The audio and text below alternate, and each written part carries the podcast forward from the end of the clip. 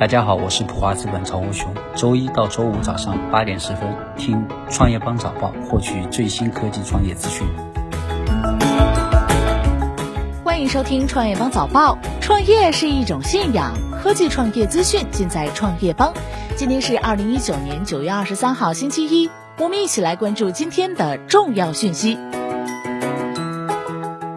比特币再次跌破一万美元。据交易平台 Bitstamp 报价显示，比特币再次跌破一万美元关口，报九千九百八十点六七美元每枚，较去年上涨约百分之五十四，但从历史高位已经暴跌了百分之五十一。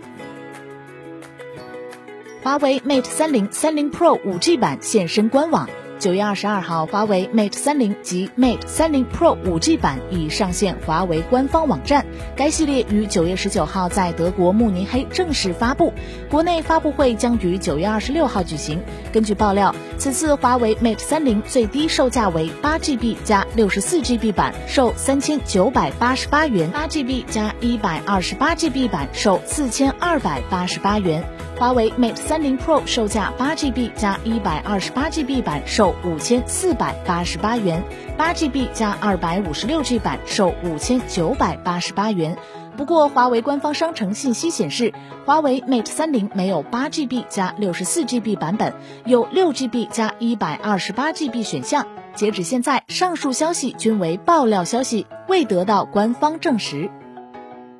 脸书因隐私泄露丑闻暂停数万 APP，涉约四百个开发商。据香港文汇报报道，社交平台脸书二零一八年爆出剑桥分析隐私外泄丑闻后，开始检视平台上的应用程序是否涉及违规。公司九月二十号公布，已暂停六点九万个应用程序，涉及约四百个开发商，但强调有关应用程序不一定对用户构成威胁。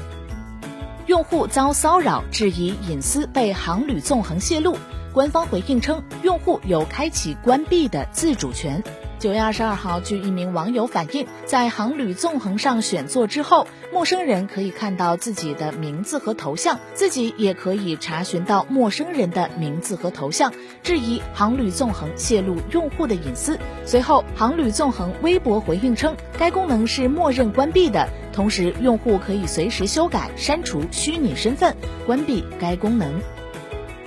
拼多多 iPhone 十一系列手机销量同比增长二十倍。继京东宣布 iPhone 十一系列成交额同比增长百分之二百之后，九月二十二号，拼多多宣布 iPhone 十一系列销量同比增长二十倍。自九月二十号起，拼多多以五百到九百元的降幅开售 iPhone 十一系列。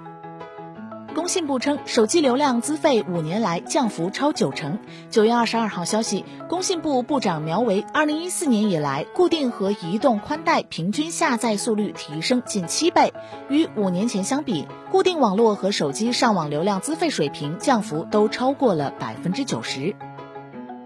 谷歌称已实现量子霸权，三分二十秒解决最强超算要算一万年的问题。根据《金融时报》报道，谷歌声称已实现量子霸权，打造出第一台能够超越当今最强大的超级计算机能力的量子计算机，并首次在实验中证明量子计算机对于传统架构计算机的优越性。在世界第一超算 Summit 需要计算一万年的实验中，谷歌的量子计算机只用了。三分二十秒，量子霸权是指量子计算拥有的超越所有传统计算机的计算能力。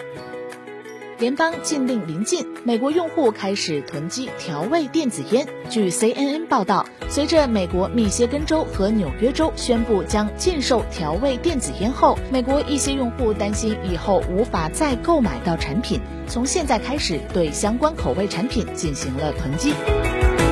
感谢收听创业邦早报，关注创业邦微信公众号，获取更多创投资讯。